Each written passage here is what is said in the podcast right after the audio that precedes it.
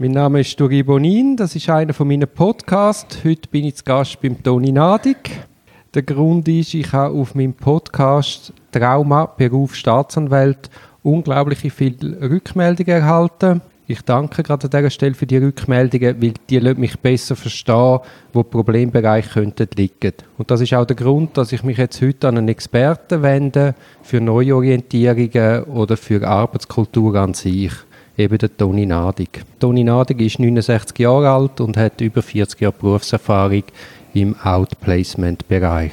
Also er fängt Menschen in seiner Krise auf und er erarbeitet mit ihnen neue Perspektiven Du hast ja vor allem mit Kaderleuten geschafft, also mit dem höheren Management. Und du hast ein Standardwerk verfasst, das heißt 50 plus, Neuorientierung im Beruf. Richtet sich an ältere Arbeitnehmer, was ja heutzutage auch ein großes Thema ist. Wir kennen uns, weil ich in einem von deinen Kursen bin. Du machst neben der 1 zu 1 Beratung als Ergänzung sogenannte Workshops wo man Zeug behandelt, wo man wo über die 1 und 1 Beratung rausgeht. Und ich glaube, es geht ein Stück weit auch darum, dass die Leute merken, dass sie nicht allein sind mit ihren Problemen. Ich durfte dort mal hineinschauen und das hat mich dann inspiriert für mein Seminar «Erfolgreich durch die Anwaltsprüfung». Jetzt genug davor, Toni. Wie bist du der geworden, wo du heute bist? Ich habe einmal Betriebspsychologie studiert als junger Psychologe 25 hatte ich mir das Gefühl, ich kann noch nicht in die Wirtschaft arbeiten. Dann habe ich eine Stelle angenommen als Berufsberater in Altdorf.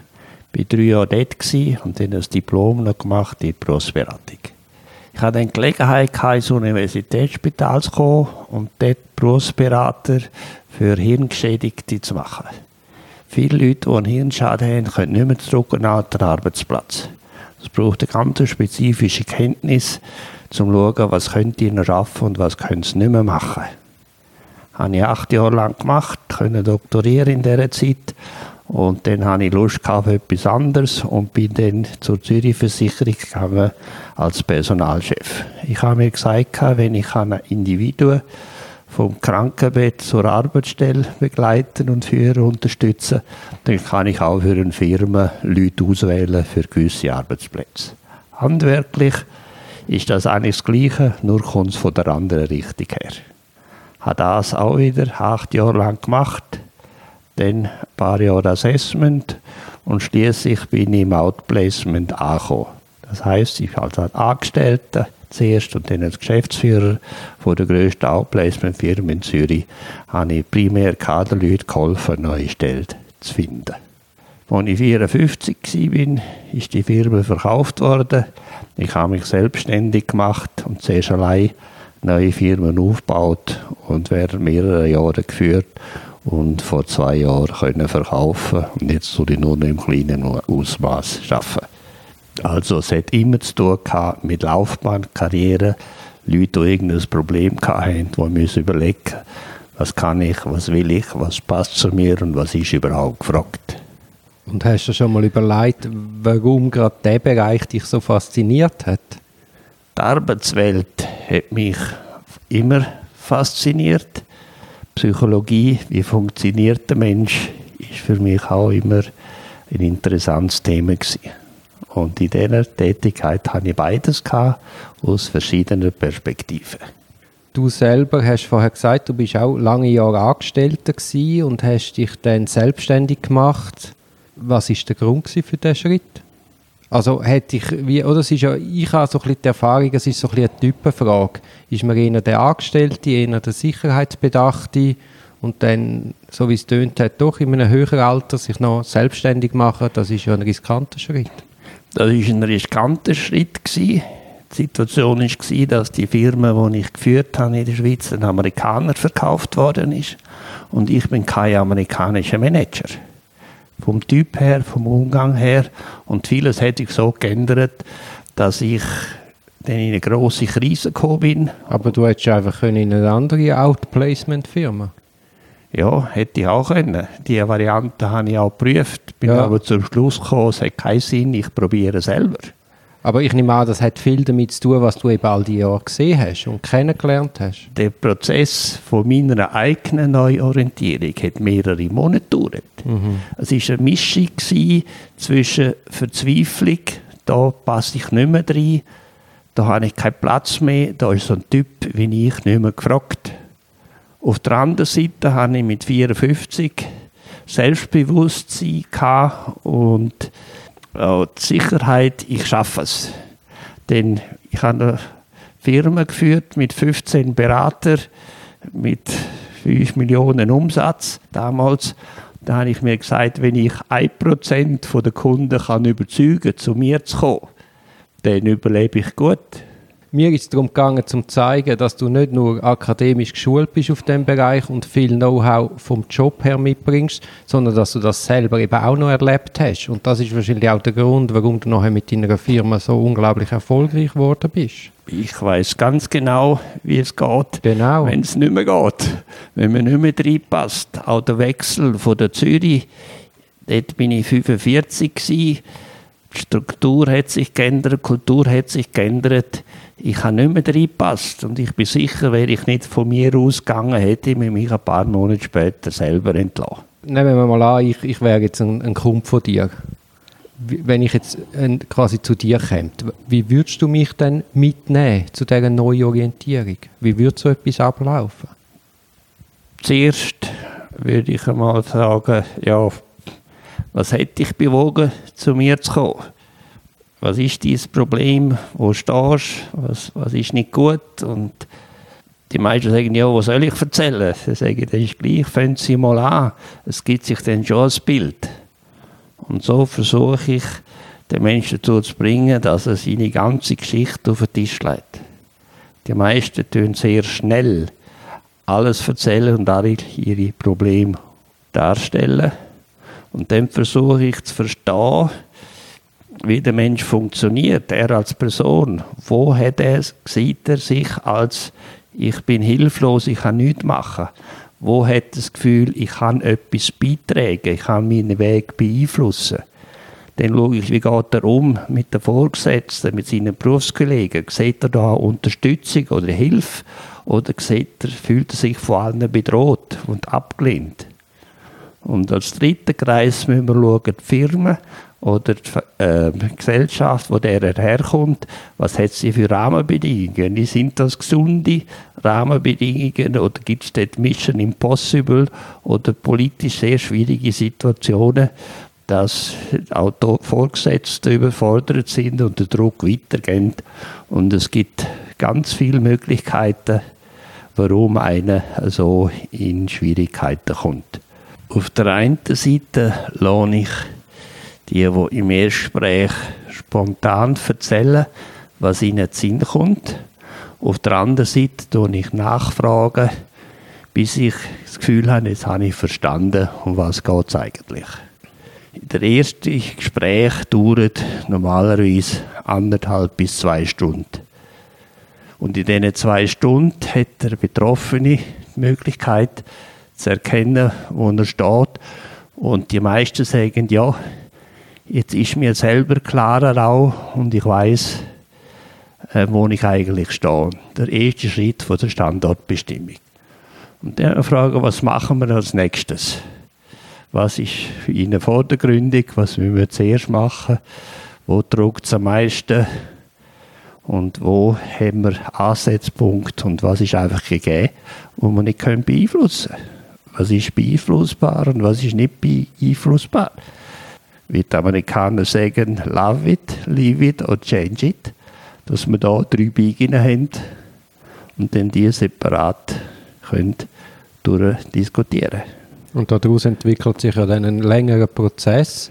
Was ist so der Durchschnitt der Leute bei dir, bis dann in neue, in neue Arbeitsstelle sind? Ja, man kann sagen, durchschnittlich geht es schon ein halbes Jahr, bis man genau weiß, Wer bin ich? Was ist mir wichtig? Was kann ich? Was will ich? Und die letzte Frage, die ganz viel sich nicht stellen, wo sind meine Kompetenzen und meine Werte gefragt? Es gibt Gespräche und Beratungen, die nach vier, fünf Stunden erledigt sind. Es gibt auch Einzelne, wo man in einer Stunde, wo es einem gelingt, die richtige Frage zu stellen, wo der betroffene Person dazu bringt, Ordnung zu machen im Kopf und die Lösung da ist. Und andere, da muss man 10, 15 Stunden nur schauen, wo, um was geht es überhaupt. Es kommt auch darauf an, wie gut es einem geht.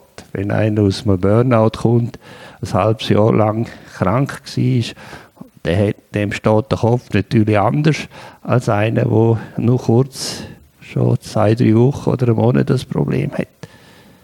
Aber man kann schon sagen, für die meisten ist es eine harte Arbeit. Also es ist nicht einfach vordergründig mit einem Gespräch und einer ersten Analyse da, sondern man muss tiefer graben und so schauen, was man wirklich, wirklich machen will und wo man steht und was die Optionen sind. Ja, und zuerst, bevor man das machen kann, muss man sich überlegen, warum bin ich in die Situation gekommen, wo ich jetzt bin. Und die sauber analysieren. Und das ist häufig nicht angenehm. Und zwar geht es nicht um, weil ich schuld, sondern was ist passiert, was lerne ich drauf, auf was muss ich schauen, dass ich nicht nochmal in die gleiche Situation hineinkomme. Was muss ich achten, dass ich nicht das gleiche Fettnäpfchen hineinstehe. Ja, und irgendwie allenfalls heisst es ja auch, was muss ich quasi noch an mir schaffen, sagen wir Know-how reinholen, wo bietet sich vielleicht eine Weiterbildung an, etc. Also was kann ich allenfalls tun, dass ich eben nochmal einen Schritt weiter mit mir selber komme? Das ist Qualifikation ist ein weniger Faktor. Wobei da für mich ganz wichtig ist zu betonen, ein 50-jähriger Manager, der muss nicht ein MBA machen. Weil das geht zwei Jahre und zwei Jahre hat er gar nicht Geld, dann kann er gar nicht aussteigen. Sondern der muss finden, wo habe ich das Loch und das Loch gezielt füllen. Ein Junge muss Diplom sammeln und Titel sammeln und Ausbildungen. Aber der erfahrene Reifere muss Putzelsteine sammeln, dort, wo es ihm fehlen. Wenn einer ein MBA macht, 80 Prozent von dem, was er lernt, braucht er in seinem zukünftigen Job gar nicht. Was mich auch noch wichtig dunkt, ist einmal die Überlegung, welche Opfer muss ich bringen, um das zu erreichen. Weißt gerade sagen wir dieses Beispiel. Du sagst, ich werde selbstständig, ich möchte eine eigene Firma gründen. Da muss man sich ja dann auch noch fragen.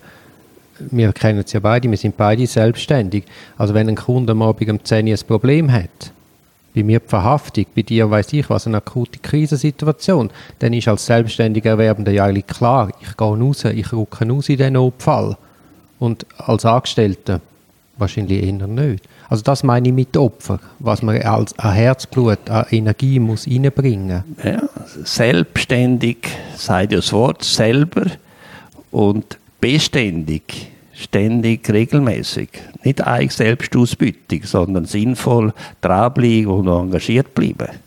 Und man muss klare Ziele haben. Es gibt viele Leute, die sagen, jetzt habe ich genug von der Firma, jetzt mache ich mich selbstständig. Aber selbstständig werden, tun es vielleicht zwei, drei Prozent, die durch Beratung gegangen sind in den Jahren, wo ich das gemacht habe. Ich sage den Amix, machen Sie einen Businessplan, machen Sie sich Gedanken und dann warte ich drei Wochen. Aber es geht eben über Businessplan und Zahlen raus. Ja, aber es fängt schon dort an. Einer, der richtig motiviert ist, der macht einen Businessplan. Und wenn einer nur sagt, scheiß Chef, mit denen will ich nicht mehr, jetzt will ich selber, und die Energie nicht hat und die Disziplin nicht hat, um einen Businessplan zu machen, dann ist schon gestorben. Mhm. Die große Mehrheit macht nämlich gar nichts in diesen drei Wochen. Und die, die es ernst meinen, die kommen nach drei Wochen, ohne dass ich etwas sage, mit einem Entwurf und sagen, das ist nicht perfekt. Dann habe ich gesagt, ist klar, aber es ist ein erster Wurf und den tun wir jetzt besprechen und weiter daran arbeiten. Ein wichtiger Gedanke dunkt mich auch, dass man einmal visualisiert, was ist, wenn ich das erreicht habe, was ich mir jetzt vorstelle. Also, dass man sich wie einmal geistig in die Situation hineingibt. Man muss Szenarien entwickeln. Man muss sich überlegen, planen heisst nicht, was mache ich, okay, und dann durchziehen. Planen heisst Option 1, Option 2, Option 3, 4 und irgendwann durchchecken, was ist realistisch, was ja, funktioniert. Ja, was funktioniert und wenn ich dann dort bin, ist das wirklich das, was ich will? Ja, das ist ganz relevant.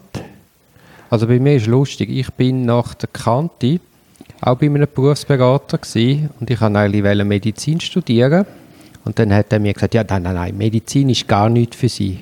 Da müssen Sie zur Nacht im Notfall raus. ich meine, wenn du irgendein Chirurg bist, irgendwie ein Kniechirurg, musst du wahrscheinlich zur Nacht nicht raus, weil du deine geplanten Privatpatienten ja. hast, wo du schön regelmäßig kannst operieren, was natürlich auch sehr stressig ist. Aber lustig ist ja, dass ich jetzt in einem Job, in einem zugespitzten Job gelandet bin, wo eigentlich so ein Notfall ist. Nämlich Strafrecht ist ja eigentlich immer notfallmäßig ausrücken. Ja. Also da siehst du, wie viel so Berater einem nützen. Ja, ein Teil hat recht gehabt, juristisch gut. Der andere Teil hat er nicht gesehen, aber man entwickelt sich auch. Ich weiß nicht, ob du von Anfang an das Gefühl hast, du willst Strafverteidiger werden und Nein, frisch Verhaftete besuchen, morgen um drei in der Langstrasse oder so. Das hast du dann gar nicht vorausgesehen, du bist drin hineingewachsen.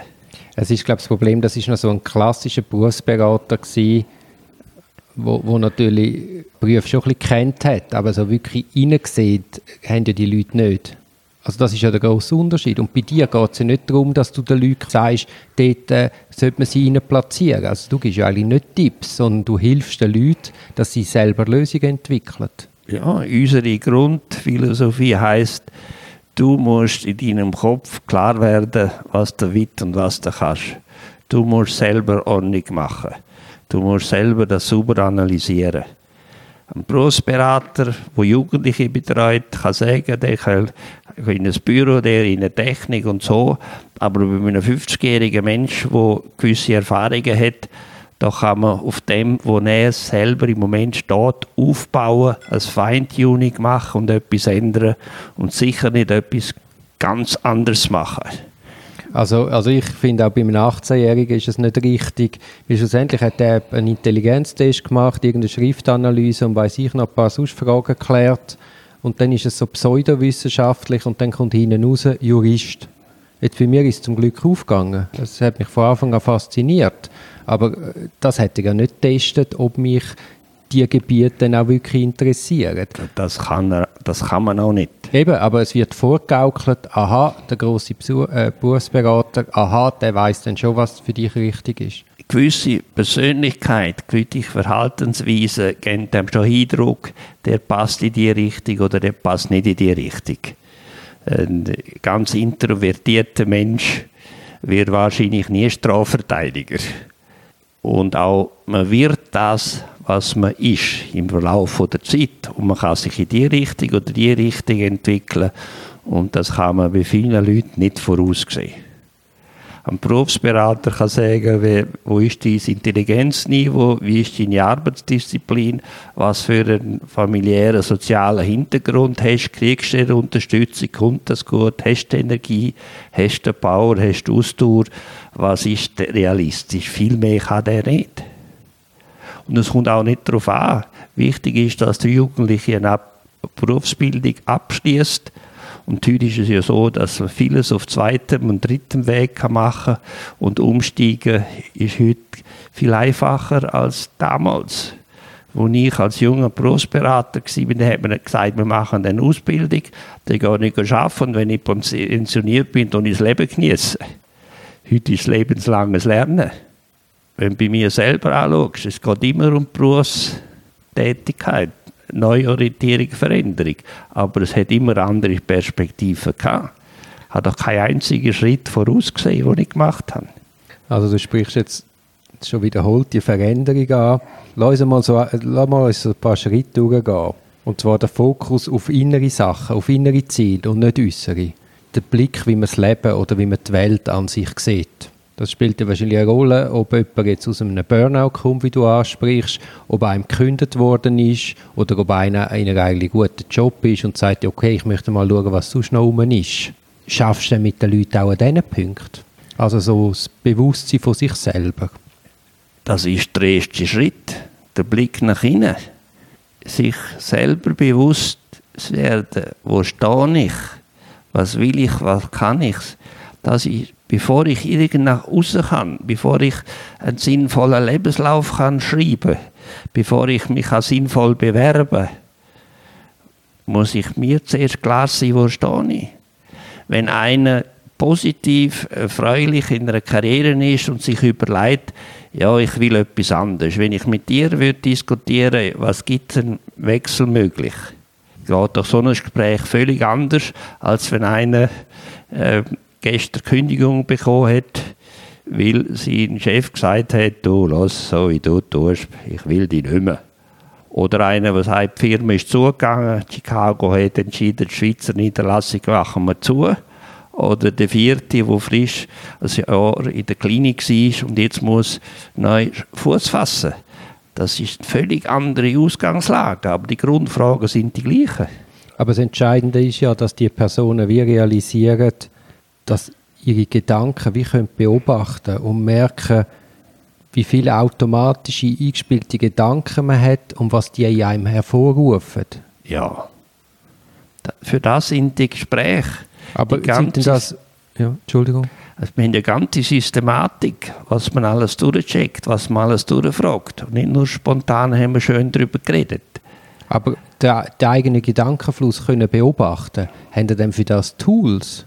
Das ist ja nicht jedem gegeben. Das muss man auch wie mal erkennen. Das Gedanken, das ist ja nicht, das sind nicht wir, sondern das ist etwas in unserem Kopf. Das ist meine Bewertung von meiner Realität.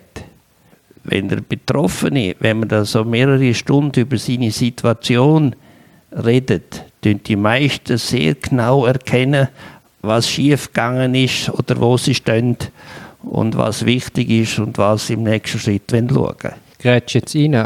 Es passiert etwas Äußerliches, man reagiert automatisch, impulsiv auf etwas und das ist ja eigentlich irgendein eingespielte Abläufe im Hirn, wo einem einfach routinemäßig so lönt reagieren. Ja. Und nur wenn man so etwas erkennt, kann man ja allenfalls so Mechanismen durchbrechen. Das ist richtig. Wenn du frisch Stell verloren hast, dann bist du so verunsichert oder stellst die Fragestellungen, dass du bereit bist, all die heißen Fragen zu stellen. Es ist mhm. genug Zeit in der Nacht zum Umstudieren, was ist alles schiefgegangen und wer, wie und was und warum. Und das ein bisschen sortieren und dort Struktur reinbringen, das ist unsere Aufgabe. Sagen, ja, was denken Sie, was beschäftigt Sie? Und wie ist jetzt das? Ist das wirklich, sind Sie doch wirklich schuld?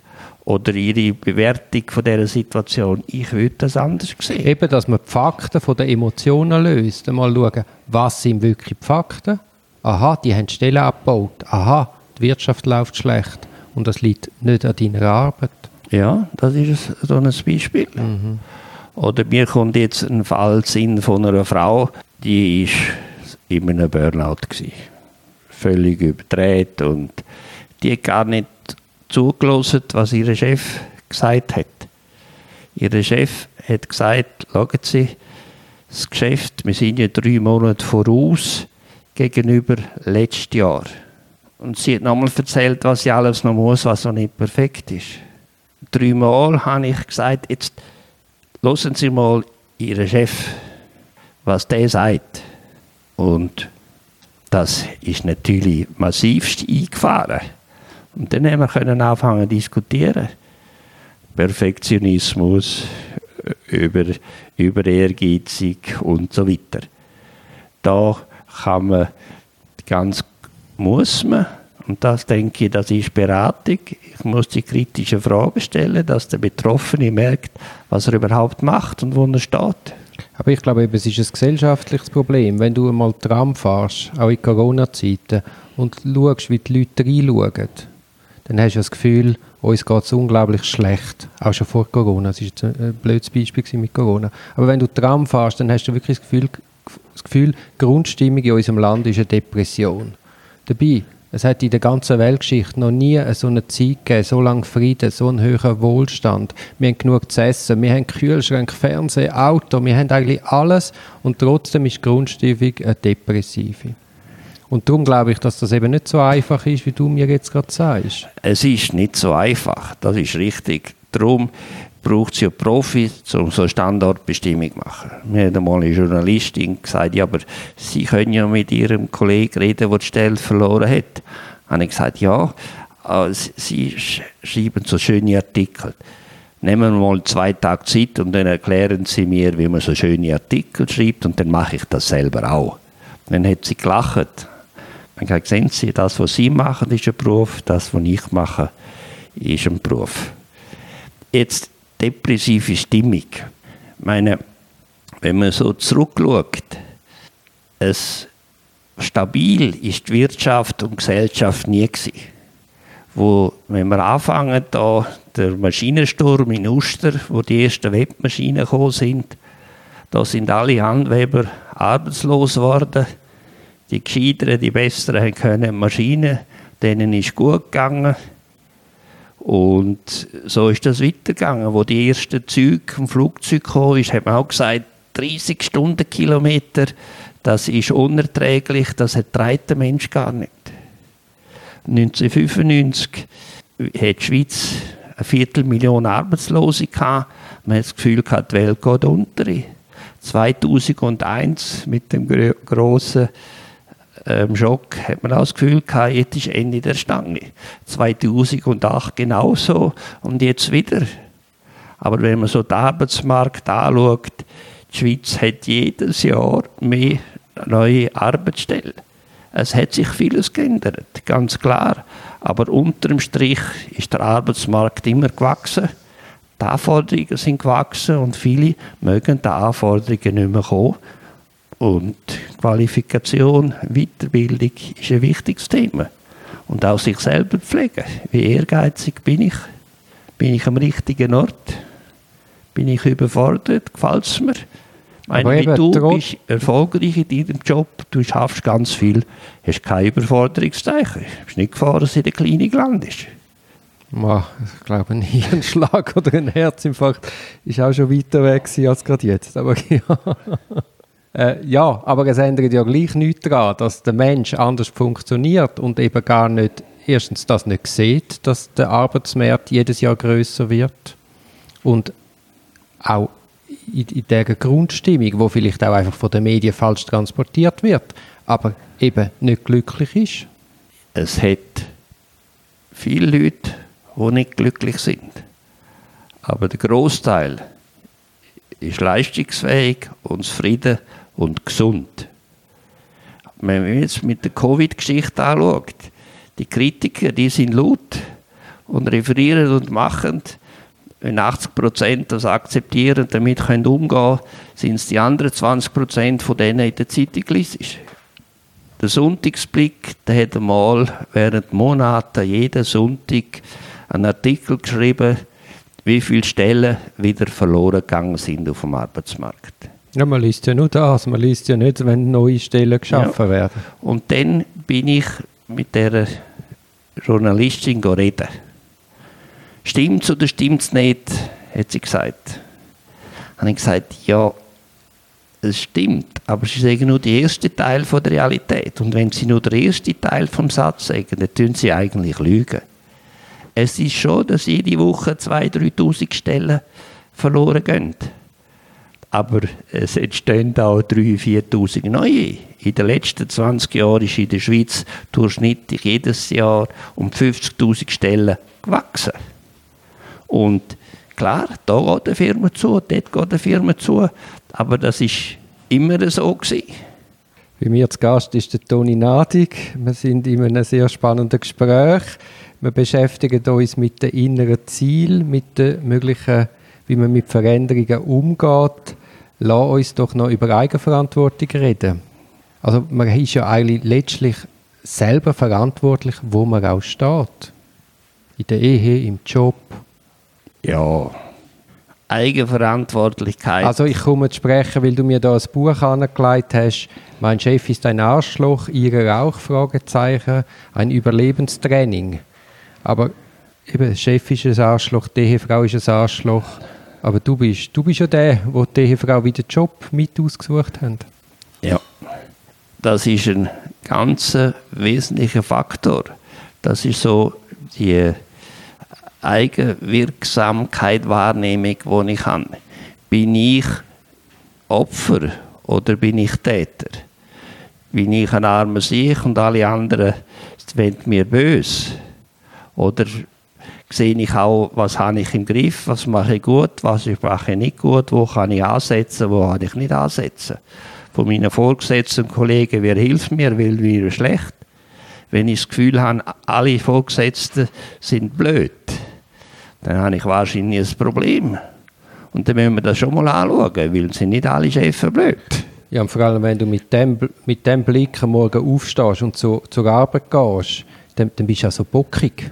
Ja, Also es ist ja Wechselwirkung, die Ausstrahlung. ja, und habe eine Ausstrahlung wie eine Kommode. Ja, ja. Und wenn ich auf meinen Chef zugehe und, Und dann wunderst du dich, dass die Kommode nicht weiterkommt. Ja, genau.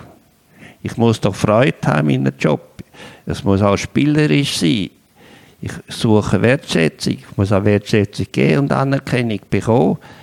Dann geht es mir gut. Aber die große Mehrheit ist zufrieden und erfolgreich. Der Freiraum, wenn ich an einem Fließband bin oder in einer Takeaway muss servieren, dann habe ich keinen Freiraum. Dann muss ich alles machen, damit ich meine 3000 Franken im Monat zusammenkratze. Dann müssen wir nicht über Freiheit reden. Das sind andere Welten. Ich glaube, es hängt auch damit zusammen, dass Gejammere, dass man als Kind gelernt hat, wenn man jammert, hat man viel mehr Aufmerksamkeit. Dann kümmern sich die Leute vermeintlich um dich. Ja, das, zum Teil funktioniert das natürlich. Wenn das Kind brüllt und Mama säckelt und ihm das Problem löst, dann ähm, weiß ich, das ist erfolgreich, also mache ich das weiter. Aber eben, ich glaube, das ist ein angelerntes Muster aus der, aus der Kindheit.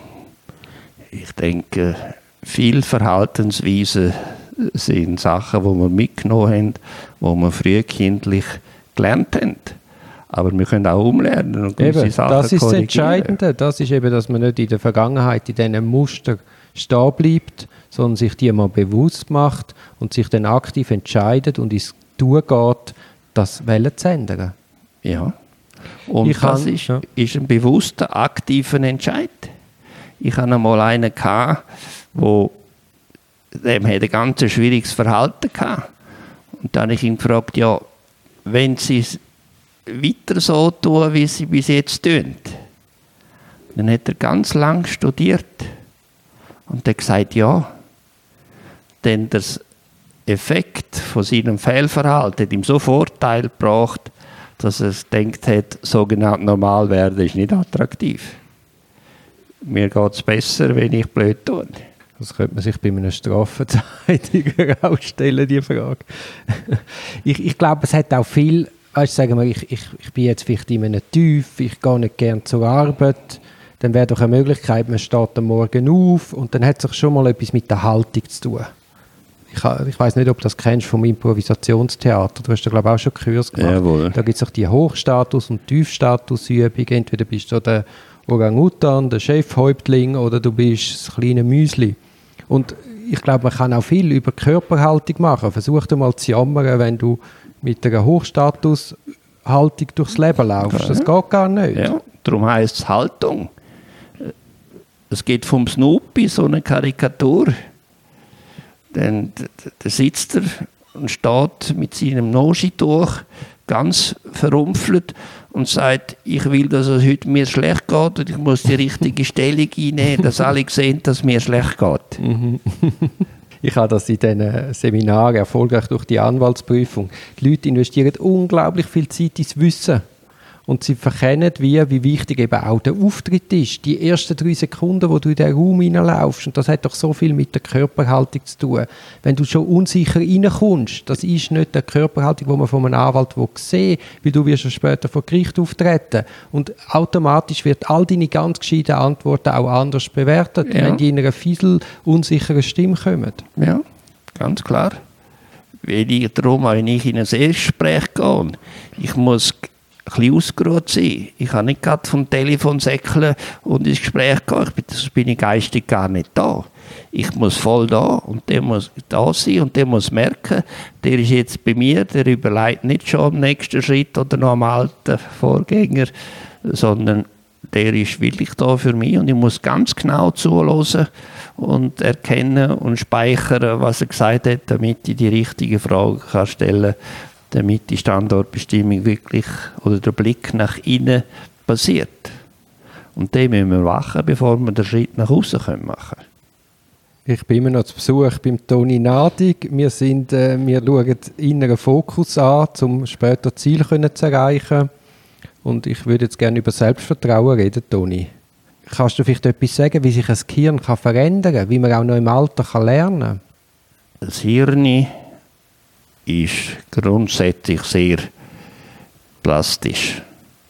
Grundsätzlich kann der Mensch lernen bis zum Tod, wenn sein Hirn gesund ist. Wenn er seinem Hirn Sorge gibt, nicht zu viel Drogen nimmt, gesund lebt. Es gibt sehr viele alte Leute, die hochintelligent und leistungsfähig sind.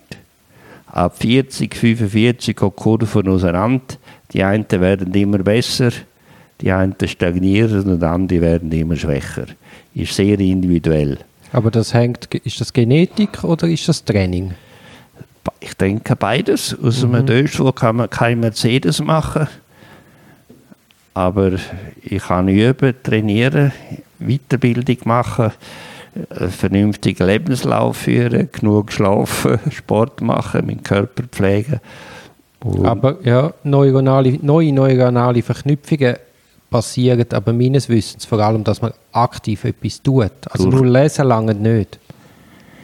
Nur lesen, wenn ich lese und nachher die Gedanken weiterverarbeiten. Also nur verstehen lange nicht? Nur verstehen lange nicht. Nur einen Film schauen, ohne Konsequenzen daraus ziehen und was an Anwendung ist es, ist es leer. Aber neue neuronale Verbindungen und Entwicklungen, solange es hier nicht gesund ist, geht es immer weiter. Und für können lernen gehört ja auch ein Stück der Angstfreiheit dazu. Also wenn du das Kleinkind anschaust, das, das versucht aufzustehen, das geht grauenhaft auf die Nase, das steht wieder auf, das geht wieder um und irgendwann steht es und irgendwann macht es den ersten Schritt oder auch mit dem Reden. Also es hat ja auch viel damit zu tun, wie man die Welt sieht, wie mutig das man ist. Und wie man gefördert wird. Wenn die Mutter das Verhalten vom Kind unterstützt und aktiviert, dann wird es mehr machen. Aber ich meine jetzt mir, 40, 50, 60, 70. Also es hat schon etwas mit dem Welt, mit dem Blick auf die Welt zu tun. Bin ich zukunftsgerichtet, weltgewandt, positiv oder igle ich mich ein und bewege mich nicht mehr und jede Veränderung ist mir zu viel? Ja. Ist vielleicht Angstfreiheit das falsche Wort, aber sagen wir, der Blick auf die Welt prädisponiert schon, wie mein Hirn schafft. Wie ich tue, ganz wie klar. Du tust. Wenn ich sage, jetzt bin ich ein alter Mann, habe nichts mehr zu sagen, bin aussortiert. Und ähm, verstehe nicht mehr die EDV und es geht alles so schnell und äh, der Computer und all das, dann äh, tue ich zu und dann kann ich auch die Ausstrahlung, dass alle sagen, was will ich mit dem? Wenn ich aber sage, ja, das lerne ich noch, das lerne ich nicht mehr, das interessiert mich, das ist mir wichtig, oder eine Zeitung lesen oder das und das, dann werde ich wahrgenommen als so leistungsfähig und kompetent. Man sieht ja auch in den grossen Banken, immer wieder holt man alte, erfahrene Manager, die für ein akutes Problem dann können einspringen können, was besser können als ein Junge. Aber lange nicht alle. Und was wäre denn ein Rezept, um Selbstvertrauen aufzubauen? Selbstvertrauen, denke ich, ist abhängig von vielen Faktoren. Ich muss einmal etwas können, oder? Und dann muss ich an einem Ort sein, wo meine Leistung und mein Verhalten wertgeschätzt und anerkannt wird. Dann steigt auch mein Selbstvertrauen.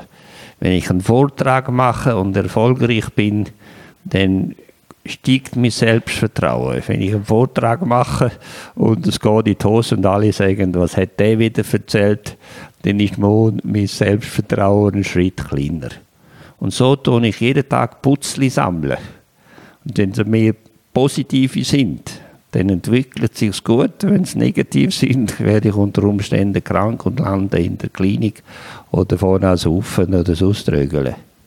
Selbstvertrauen aufbauen, das braucht ganz viele kleine Schritte. Es sind tausend kleine Schritte.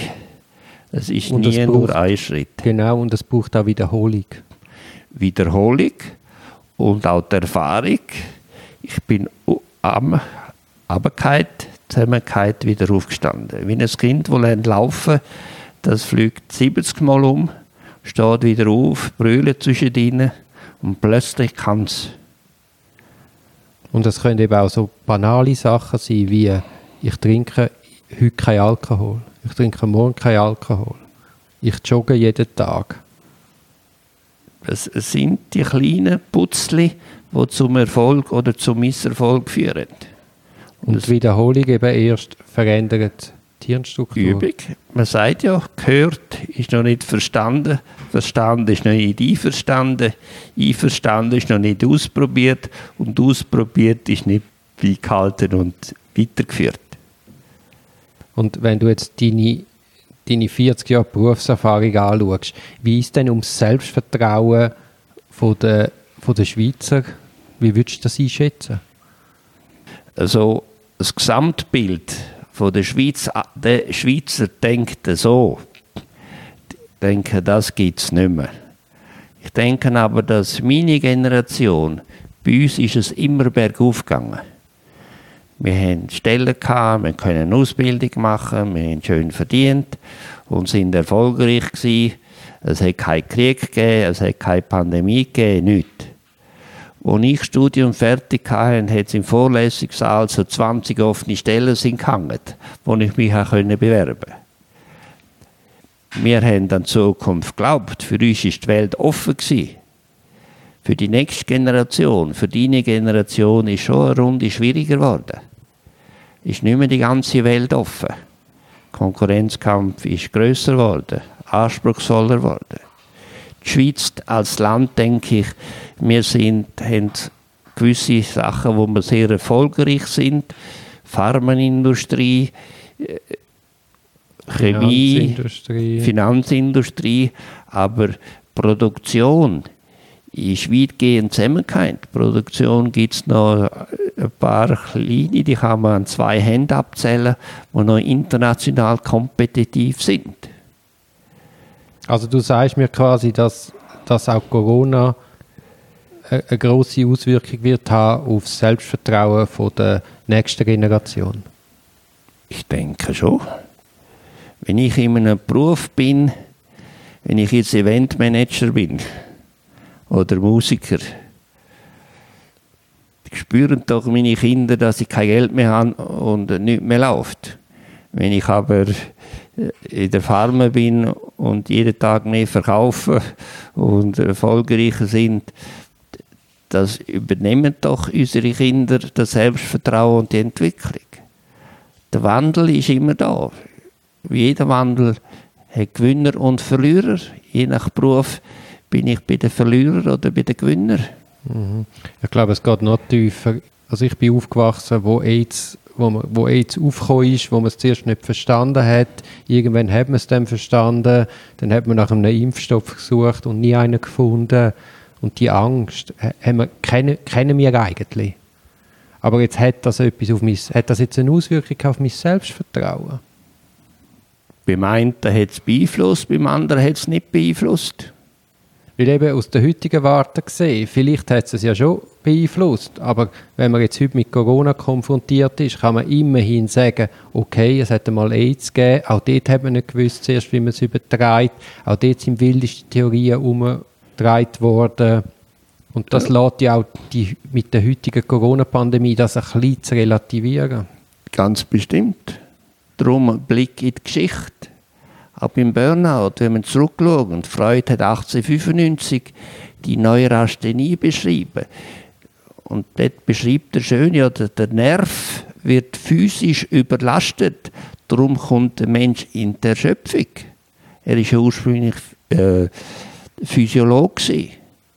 Und wenn man so Geschichten ein bisschen anschaut, das andere Buch, das ich dir dort gezeigt habe, vom Herr Bläumli 1952, beschreibt er, wie das Arbeitsleben völlig alle Menschen krank macht und ähm, die Amerikanisierung und Globalisierung ähm, dazu führt, dass die Mehrheit äh, klinisch äh, Unterstützung gebraucht.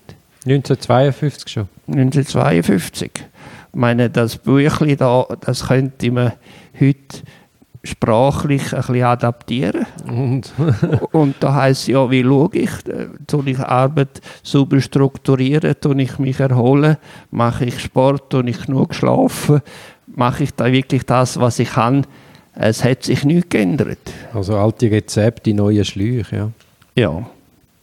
Aber wenn du Management-Theorien anschaust, Modell, inhaltlich ändert sich nicht viel, es sind, die Verpackung ist anders.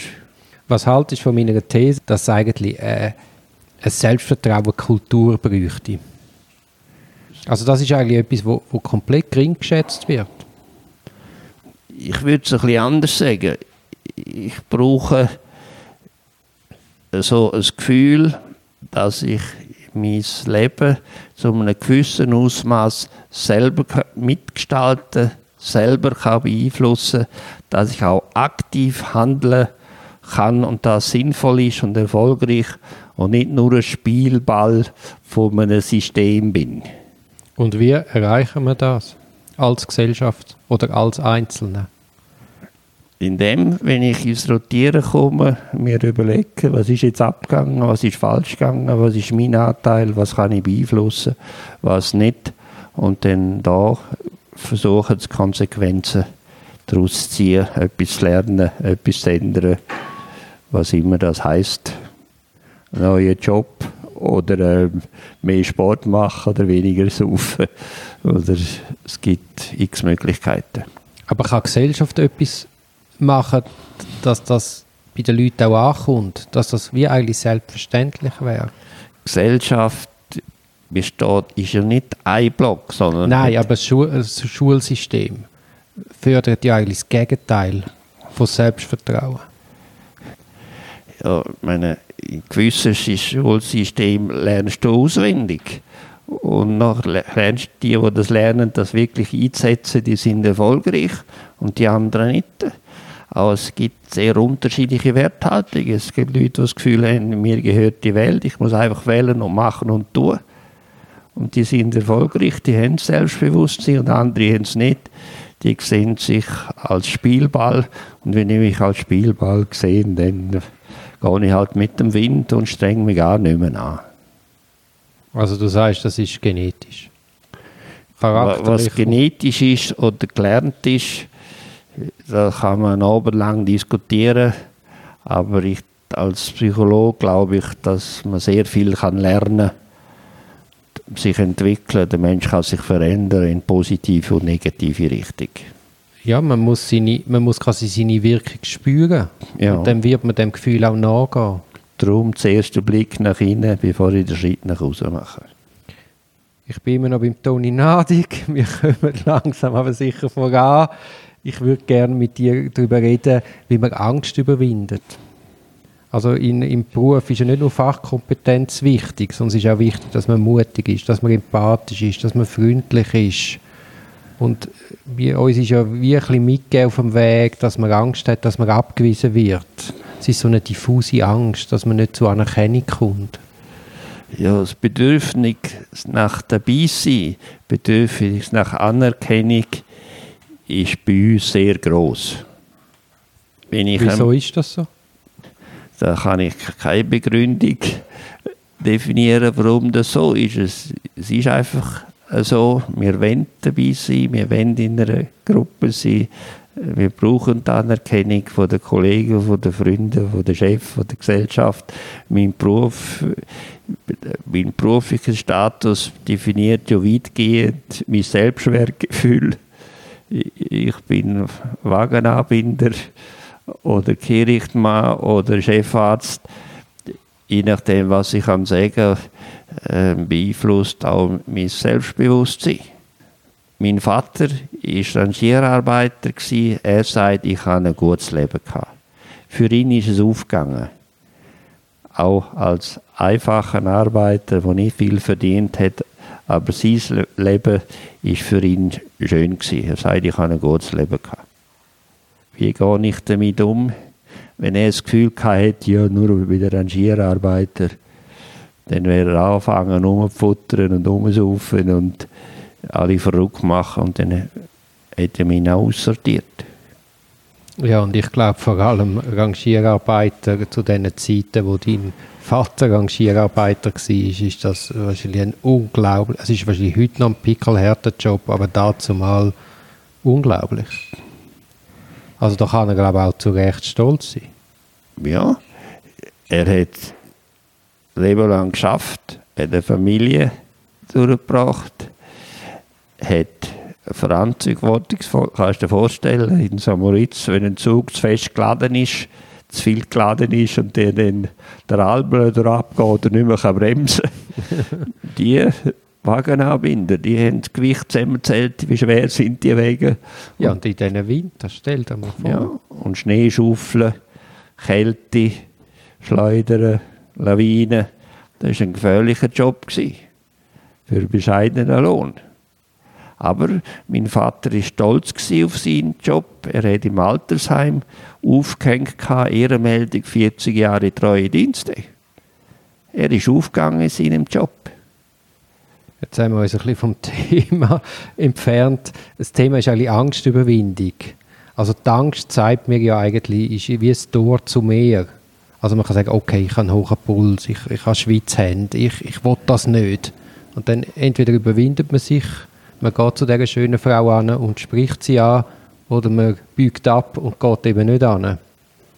Und an dem kann man ja dann wachsen, dass man das als Herausforderung anschaut und sich bewusst so Situationen aussetzt. Es gibt Situationen, wo ich kann üben, trainieren und dann besser werden, aber es gibt Situationen, wo, wo, es, wo es sinnlos ist, wo es autodestruktiv ist. Zum dass, Beispiel? Dass wir, wenn ich sage, ich will großer Sportler werden, keine Chance. Aber ist ja dann nicht eine Angstüberwindung. Aber, aber du kannst äh, sagen, ich gehe jetzt vom 10 Meter Brett. Ja, aber ich will jetzt auch können vom 10 Meter Brett runtergumpen, weil alle anderen das auch machen. Und ich will die Angst überwinden und gumpen ab und versuchen. Das ist destruktiv. Oder wenn ich in einem Beruf bin, wo ich praktisch täglich überfordert bin oder Kokain brauche, damit ich äh, morgen leistungsfähig bin und nicht Angst habe und nicht das Gefühl habe, was mache ich heute wieder, schaffe ich es, schaffe ich es nicht. Und nur dank chemischer Unterstützung verwachen und das, das Aushalten, ja. dann ist dann, was ist hier falsch? Mhm. Aber ist es, das, ist, es das, ist es das ein Zufall, dass du, ich, ich sehe quasi wie die Chance in der Angstüberwindung und du siehst Gefahren? Meine Angst vor irgendetwas. Menschen, die keine Angst haben, sind unberechenbar. Nein, es geht um, Angst über, es geht um Angstüberwindung. Also man hat ja Angst.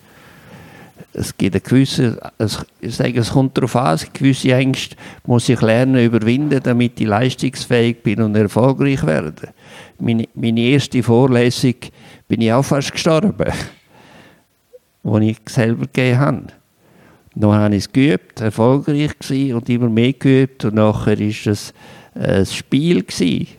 Ich gewusst, wenn ich mich gut vorbereite, dann kommt das gut. Für einen anderen ist ein Vortrag machen so dramatisch, dass er wochenlang nicht mehr schlafen kann. Das ist sehr unterschiedlich. Und wie erkennt man dann, welche Ängste sich lohnen zu überwinden und welche nicht? Denke, da muss jeder selber schauen, will ich versuche, die Angst zu überwinden und mit denen umzugehen, kann ich damit umgehen oder gelingt es eben nicht. Aber das Gehirn sagt dir ja automatisch, das will überleben. Nein, nein, geh nicht zu dieser Frau an. Aber das Gehirn sagt auch, die Frau, die gefällt mir und die muss ich kennenlernen. Es ist beides Hirn, oder? Und wenn ich siebenmal abschiffe, dann sage ich, es hat keinen Sinn mehr. Und wenn ich dreimal erfolgreich bin, dann sage ich, probier es nochmal. Das ist auch die praktische Lebenserfahrung. Akquirieren. Der eine, für den ist das grässlich, der Griff zum Telefon. Und für den anderen ist das ein Spiel. Und je mehr ich als Spiel wahrnehme, umso erfolgreicher bin ich. Und je erfolgreicher bin ich, umso leichter fällt es mir, umso mehr mache ich es.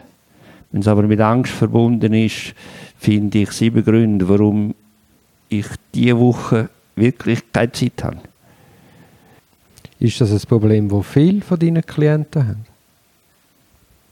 Die, die im falschen Job sind oder nicht mehr zufrieden sind oder sich nicht mehr identifizieren oder nicht mehr das können, was man in diesem Job braucht oder erforderlich ist, die kriegen Angst und steigen aus oder fangen an zu oder was immer. Man sagt ja, im Beizer am Vormittag sind voll von Vertretern, die Angst haben vor dem nächsten Kunden. Ich hatte einmal einen, einen Pharmavertreter, und der hat gesagt, wenn ich dann beim Kumpel bin und sage, hoffentlich unterschreibt, dann Gott, Telly unterschreibt endlich und der unterschreibt nicht und dann kriege ich Kaffee und dann ist fertig, der läuft nicht mehr. Und was machst du denn mit so Leuten? Wie, wie, wie, wie hilfst du ihnen, die Angst zu überwinden? Ja, bei dem, äh, wenn wir sagen, du bist im falschen Job, wenn du schon morgen die Angst hast, vor, vor einem Telefon zu einem vorbeigehen und wenn du in der Situation bist, deine Ängste nicht kannst beherrschen und nicht kannst den Mindset ändern, dann bist du am falschen Ort. Mhm. Wenn du Angst hast, vor das Gericht zu gehen, Plädoyer zu machen, dann ist es besser, du wirst, probierst es nicht, weil das, was du rausstotter ist, ist unbrauchbar. Das ist lustig, dass du das jetzt gerade sagst. Ich hatte letztens eine Verhandlung mit Masken und dann haben alle müssen Masken haben und dann ich musste mit dieser blöden Maske plädieren und ich habe keine Luft mehr bekommen. Ich habe ein bisschen enge Nasenlöcher und habe dann keine Luft mehr bekommen und ich bin wirklich in Atemnot gekommen. und dann habe ich jetzt auch gedacht, jetzt kollabiere ich dann gerade und dann habe ich einfach müssen mal kurz zwei Minuten ruhig sein, dass ich zur Luft ja. komme und dann habe ich einfach müssen sagen, hey gute Leute, ich muss jetzt die Masken abziehen, weil anders geht es einfach gar nicht ja. mehr. Du hast die Situation situativ adäquat bewältigt. ja, ich hätte niemand ja. übergenommen. Nein, nein, ich glaube nicht, die haben alle Mitleid gehabt. aber wenn du jetzt da weitergewirkt hättest und vielleicht zusammengehört wärst, hätte es geheißen, aber der unbrauchbar. Ja, ja. Oder eben Atemnot, ah, der ist so aufgeregt, ah, der steht nicht hinter einem Plädoyer, also das wirkt dann noch weiter. Ich hatte mal einen im Assessment von einer grossen Firma, einen Top-Manager, also wie der sich dort verhalten hat, habe es nicht können interpretieren. Am Schluss habe ich gesagt, aber sie. Was sie so gemacht haben, wenn ich ihren beruflichen Lebenslauf anschaue und ihre Karriere und was ich heute gesehen habe, das passt nicht zusammen, komme nicht raus. Ich verstehe es nicht. Darum müssen wir jetzt auf der Meta-Ebene mal miteinander diskutieren. Und dann hat er gesagt, ja, vorgestern ist seine Frau gestorben. Aber in diesem Zustand kannst du nicht in ein Assessment. Mhm. Bringst doch deine PS nicht auf, auf die Straße. Und gesagt, also müssen wir das, was wir heute gesehen haben, ist unbrauchbar. Ja, mir fällt jetzt auch gerade nochmal eine Geschichte ein. Ich, ich hatte mal einen schweren Autounfall, gehabt, so mit 18. Ja. Und dann hat mein Vater mir auch gesagt, ich soll sofort wieder ins Auto steigen. Ich soll sofort wieder fahren. Also weißt du, dass sofort wieder das Selbstvertrauen kommt, es geht. Das ist problemlos möglich. Ja. Und nicht, dass sich wie verfestigen lassen und nachher traut man sich nicht mehr. Das sagt man. Auch nach einem Unfall oder so im Reitunfall sofort wieder drauf sitzen, wenn du runtergefallen bist. Oder ein Vorlesung ist in die Hose, ja, jetzt die nächste machst, hilft dir. Und auch nicht sagen, okay, im nächsten Jahr, dann machen wir nochmal einen Versuch. Weil bis dann hat man sich so viel ausdenkt. Eben, die Angst wird nur größer. Ja. Also gerade nochmal ins kalte Wasser. Konfrontieren. Also eben, wenn ich mich jetzt da bei der nächsten Hauptverhandlung komplett blamiere, sofort schauen, dass die nächste ansteht. ja, und zuerst aber schauen, was, was ist passiert? Warum, ah ja, klar. warum bin, bin ich jetzt abgestürzt? Und eine gewisse Anzahl Fälle stürzt man ab. Ich kann auch nicht jeden verstehen. Und es gibt auch Gespräche, die zu einem Verhör werden. Und wenn es zu einem Verhör wird, ist es unbrauchbar.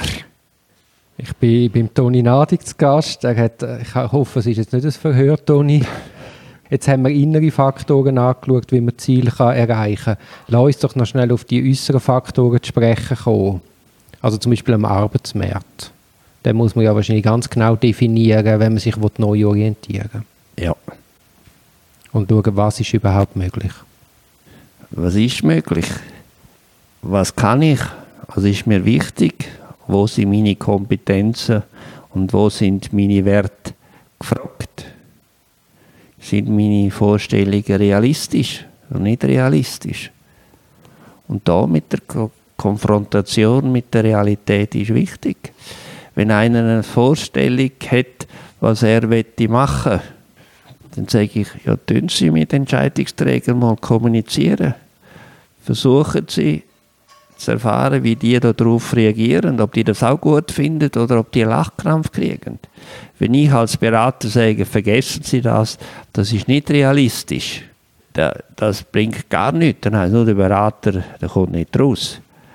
Aber wenn man einem ein Profil definiert und dann sagt, okay, jetzt wer kann Ihnen da weiterhelfen, wer kennt sich da aus? Und das Gespräch dann, je nachdem wie das abläuft, hätte dann den Realitätscheck und sagt, ja, das macht Sinn, dass ich da weitermache oder das war eine Schnapsidee. Gewesen.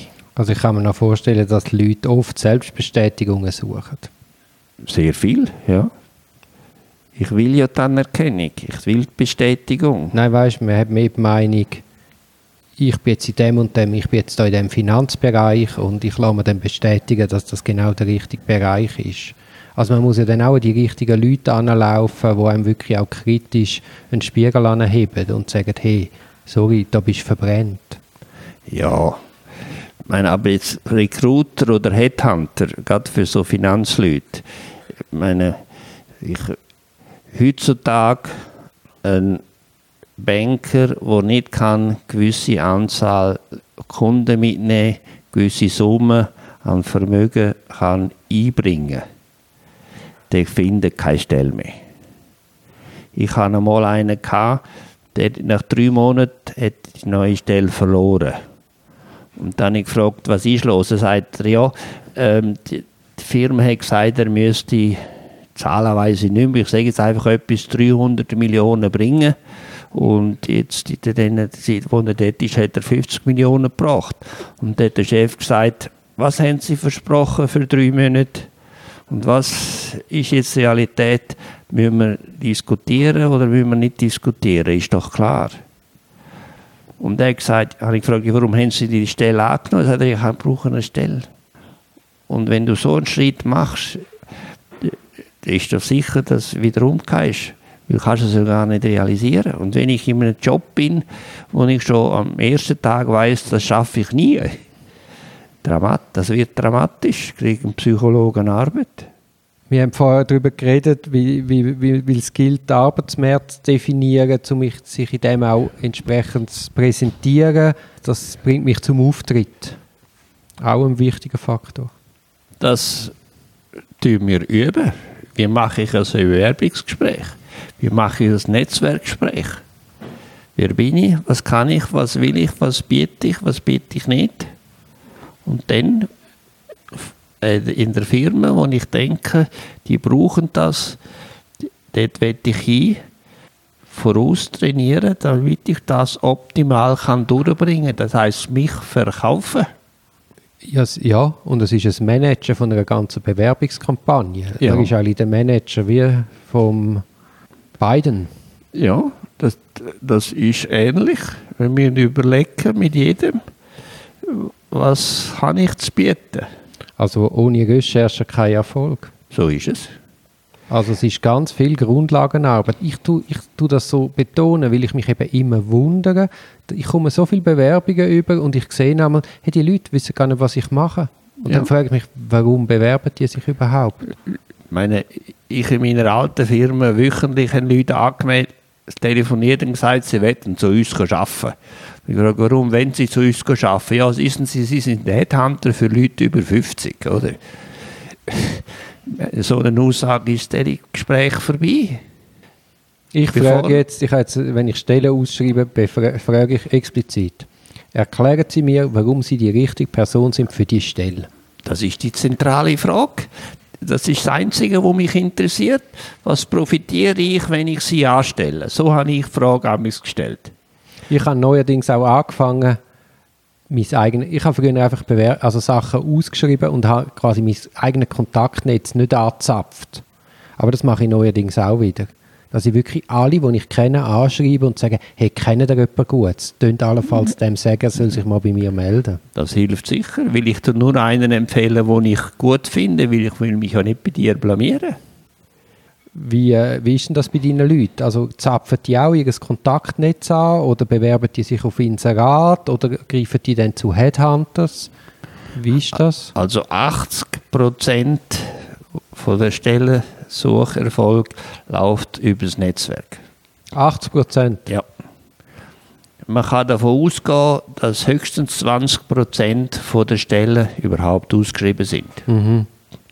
Aber, Aber, das wäre ja zeigen, dass man sich ganz viel auch blind bewirbt. Blind bewerben ist sinnlos. Ist sinnlos? Wenn du ein biege Dossier bekommst von Juristen, die eine Stelle suchen, bist du interessiert. Schaust das seriös an. Headhunter sagen mir, schauen Sie, ich kriege jeden Tag 120 Dossiers von, von verzweifelten Leuten. Interessiert mich ein Scheiß? Interessiert mich gar nicht. Mhm ich habe eine klare Vorstellung, was ich für einen Mensch suche.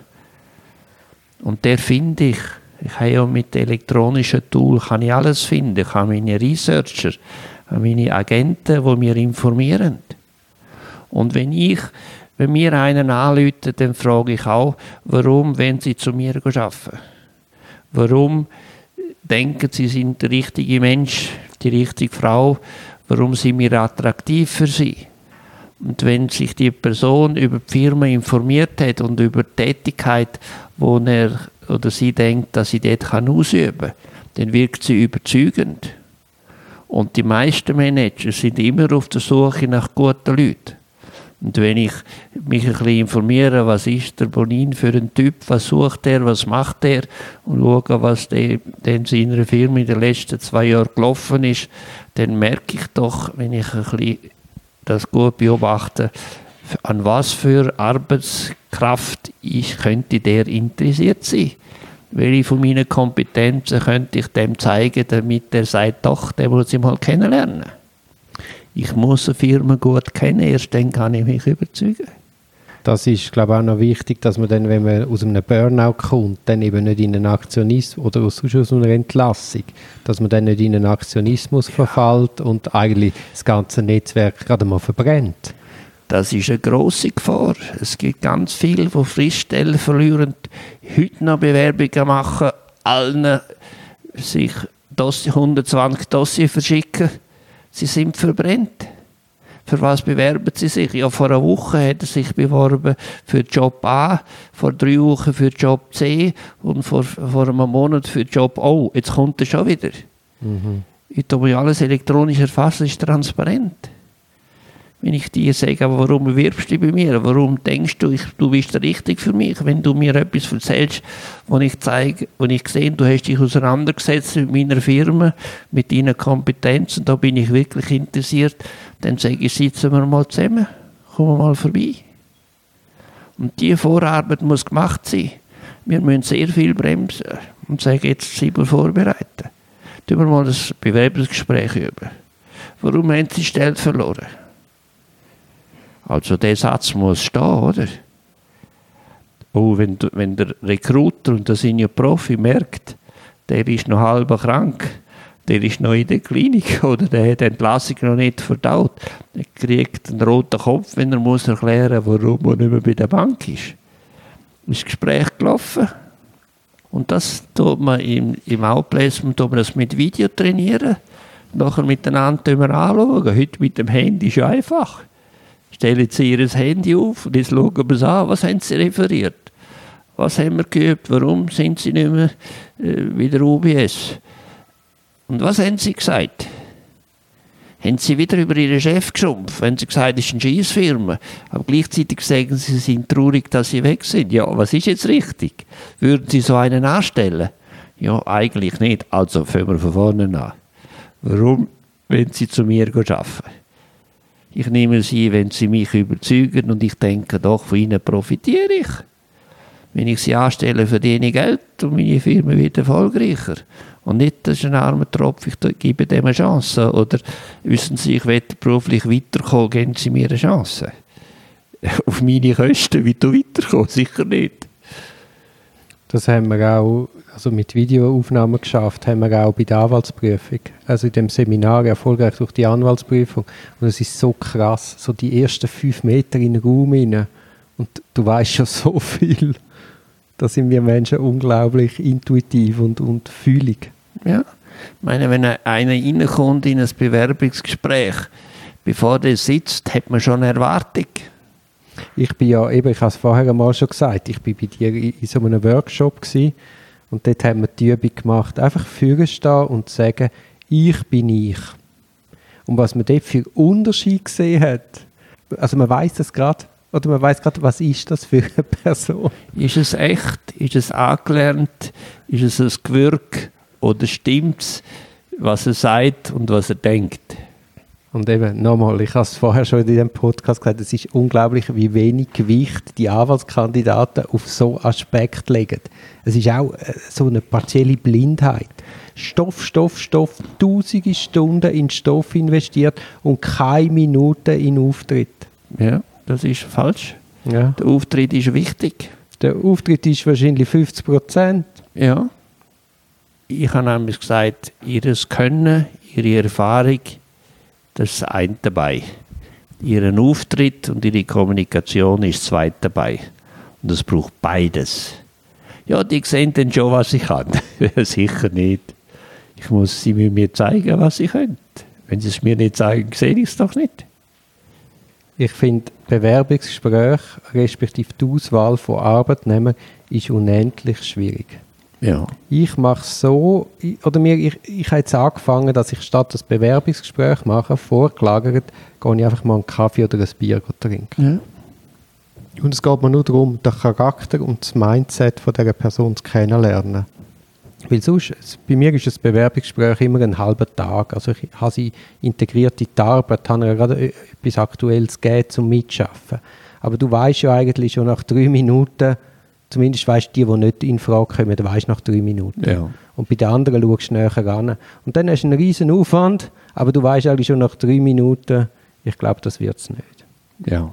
Wie findest du jetzt die Idee mit dem Bier vorgelagert? Das kann sehr gut sein. Wenn es der Kultur entspricht, in dem Milieu, wo die Person sich bewegt, dann ist das absolut okay. Also wie meinst du jetzt das? Also ich muss sagen, ich ernte unglaublich viele Irritationen. Das ist komplett atypisch für, für meinen Berufsstand. Es ist atypisch. Aber gerade darum spannend. Weil es atypisch ist, kannst, es dir Leute anzusprechen, die nicht 8, 15 bis Viertel ab 12 sind, sondern auch über den Tellerrand rausschauen und so andere Personen oder andere Rahmenbedingungen genau anschauen und attraktiv findet. Mir hat einmal eine Bewerberin gesagt, ich komme, nehme die Stelle an. Und dann habe ich ihr gefragt, warum nehmen Sie die Stelle an? Und dann hat sie gesagt, wenn in einer Firma so Leute wie Sie Platz haben, also wie du? Ja, dann ist die Firma gut, dann komme ich. ja, das ja, für mich ist das ein Kompliment gewesen. und die hat gesehen, das ist ja nicht nur 9 bis um 12, sondern es hat auch anderes Platz. Ja, genau. Und ich meine, das Entscheidende ist ja, man schafft, zumindest in meinem Bereich, eng zusammen, man hat viel Druck, man hat viel Stress. Und dann willst du einfach wissen, ist das eine Person, die ich eine Woche im Mittelmeer segeln könnte, bei jedem Sturm, bei jedem Wetter, bei jedem Essen. Und das lernst du in einem herkömmlichen Bewerbungsgespräch nicht kennen. Ja. Auch bei einem Bier lernst du es nicht kennen, aber ja. vielleicht nach dem siebten Bier dann ein bisschen besser. Ja. In unserer Beratung, Problematik von einer Person, die Schwierigkeiten hat, geht es 10 Stunden, 15 Stunden, bis man das Wesentliche sieht. Wo ist der Hase begraben? Und ein Outplacement-Berater, bis der funktioniert und richtig siehst, der ist erfolgreich, dauert damals ein Jahr. Aber der Anspruch ist, ich soll zwei Stunden reden und dann nehme ich richtig. Eben, es ist eigentlich krass, wie leichtfertig man, man so Bindungen eingeht. Also ich habe jetzt angefangen, ich mache jetzt dreitägige quasi Beratungs-, äh, Bewerbungs- Mitschaffenden. Also ich gehe Bier trinken, ich habe ein Bewerbungsgespräch und dann kommen sie drei Tage arbeiten und dann entscheide ich. Ja. Also es wird immer umfangreicher. Das ist auch sinnvoll. Die große Mehrheit der Leute tut mehr Zeit aufwenden zur Auswahl von einem neuen Auto als von einer neuen Stelle. Ist eigentlich absurd. Denn mit der Stelle bin ich langfristig sehr elementar und auf verschiedensten Ebenen involviert und entscheidet, wie, wie es mir geht in den nächsten Jahren. Wie häufig wird bei einem Bier oder schnell, schnell entschieden, dann nehmen wir, hoffen wir, das geht gut. Kennst du den Bertrand Piccard? Ja. Der ist ja einmal mit einem Solarflugzeug und auch mit einem Heißluftballon hat er die Um die Welt, ja. um die Welt. Und beim Heißluftballon sind es zweite in dem Ballon gewesen. Ja. Beim Flügen hast du dich abgewechselt. Und der hat gesagt, oder, in so einer, du kommst ja dort oben, kannst du in Krisensituationen kommen. Und damit du dann dort oben funktionierst, musst du absolut wissen, wie der andere in der Krise funktioniert. Dass du das auch allenfalls kannst auffangen, dass man sich Ja. eben in der Krise ergänzt und nicht sich gegenseitig sabotiert macht. miteinander abstürzt.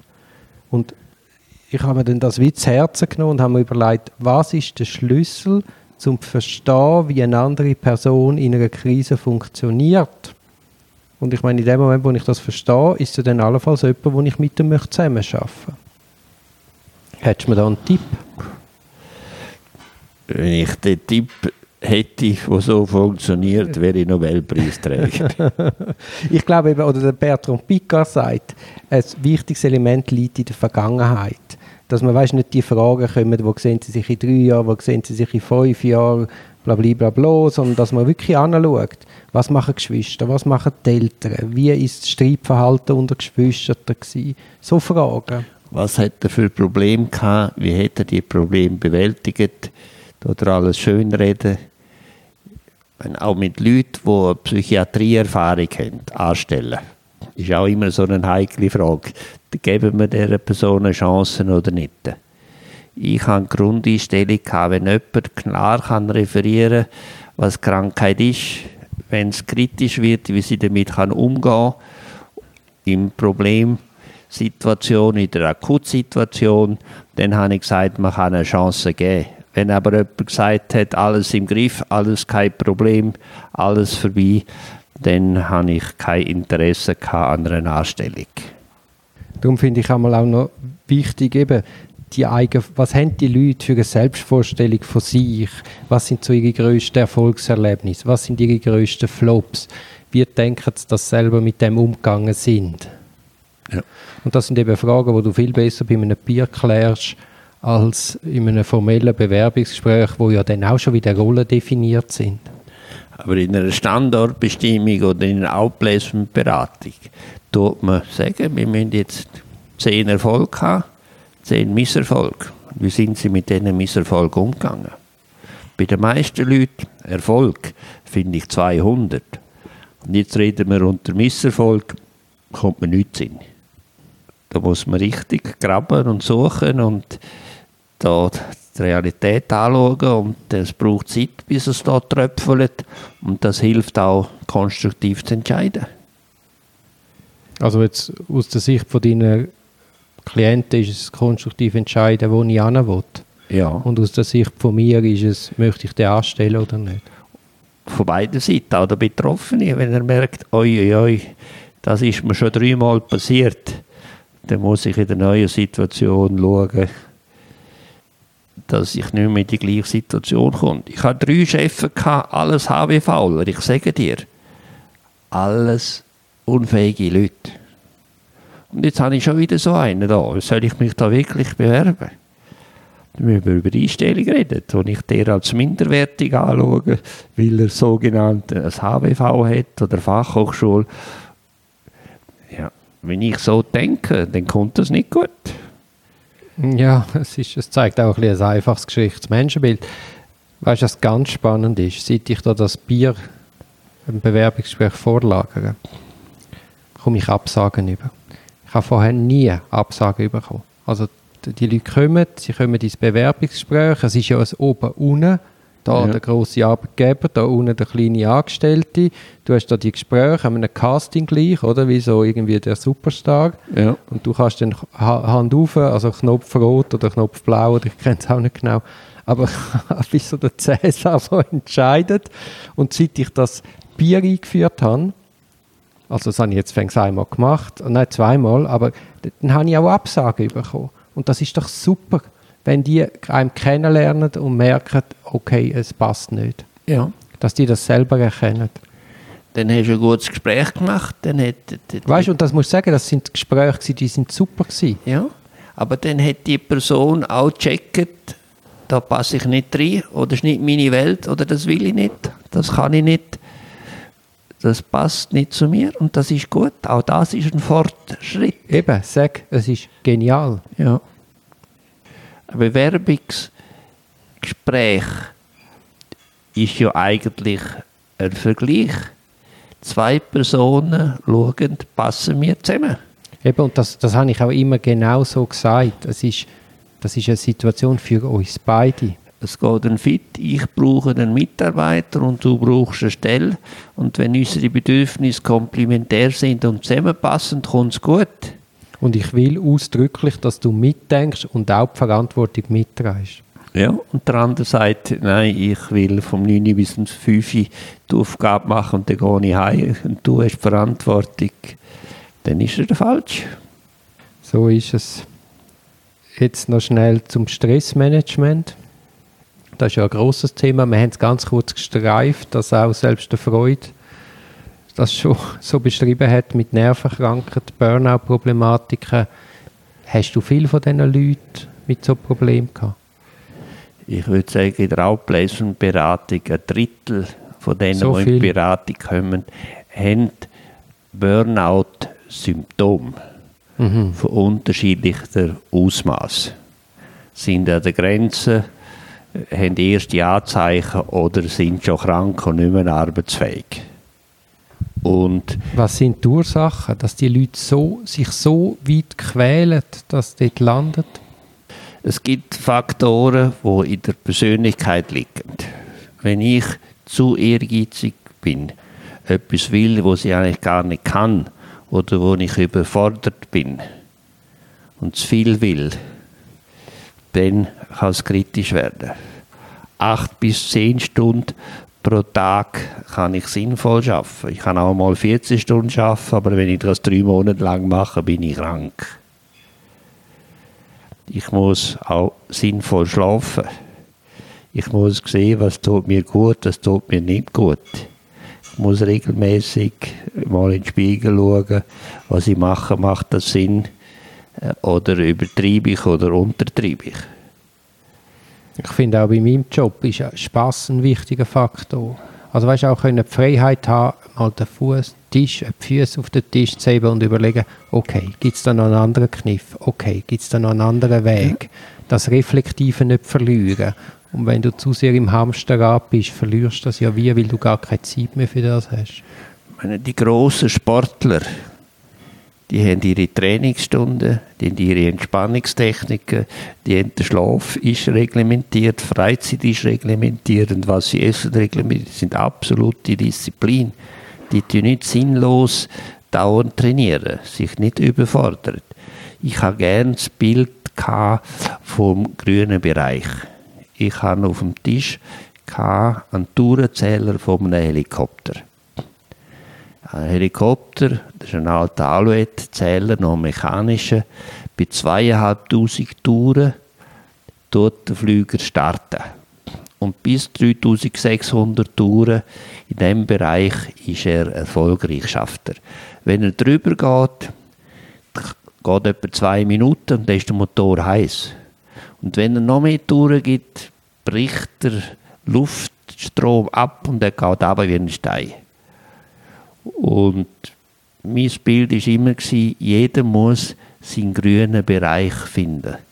Von meiner Belastung, von der Anforderung, was ist für mich Spaß, erfolgreich, Herausforderung, ohne dass ich zu viel in Stress komme. einmal im Monat darf ich schlecht schlafen. Wenn ich aber jede Nacht schlecht schlafe, ist nicht mehr gut. Self-Management ist etwas ganz Wesentliches vom Individuum. Und dann auch die zweite Kreis ist, wie gehe ich um mit der Vorgesetzten? Finde ich dort Anerkennung und Wertschätzung? Wie ich meine Arbeit beurteilen? Kann ich das bieten, was ich will oder was ich muss bieten? Oder der dritte Kreis, dann sind Strukturen und Prozesse sinnvoll oder hat es keine Chance? Immer wieder habe ich gesehen, dass wenn die Leute erzählt haben, was sie hätten müssen leisten und erbringen, wenn man sagt, ja, eigentlich ist das unmöglich, sagen sie, ja, es ist unmöglich. Warum haben sie denn mitgemacht? Ja, ja müssen. Aber sind sie abgestürzt, krank geworden? Ja, die Chefs sind schuld. Eben, da sind wir wieder bei der Eigenverantwortung. Ja.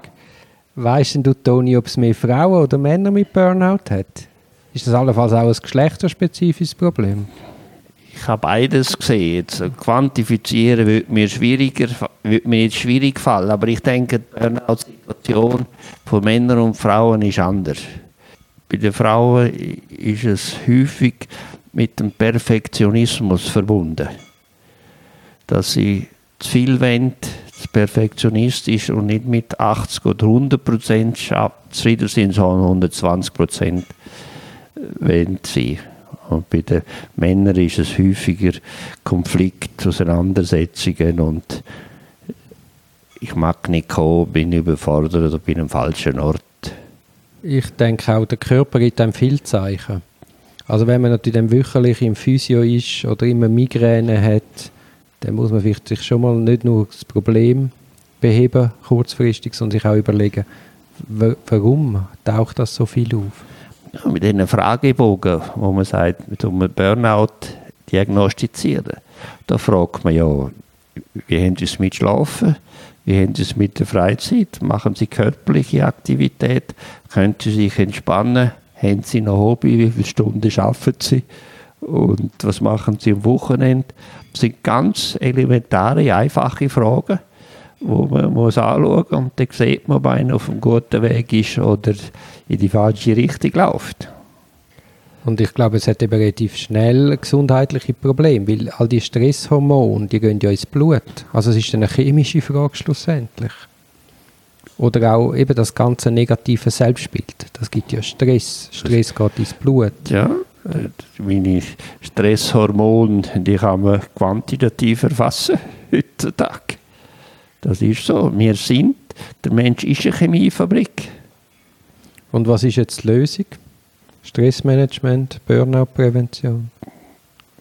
Die Frage stellen, bin ich am richtigen Ort? Kann ich das, was ich will machen oder machen? Habe ich ein ausgewogenes Leben? Mache ich auch Sport? Habe ich auch Freizeit? Kann ich richtig schlafen?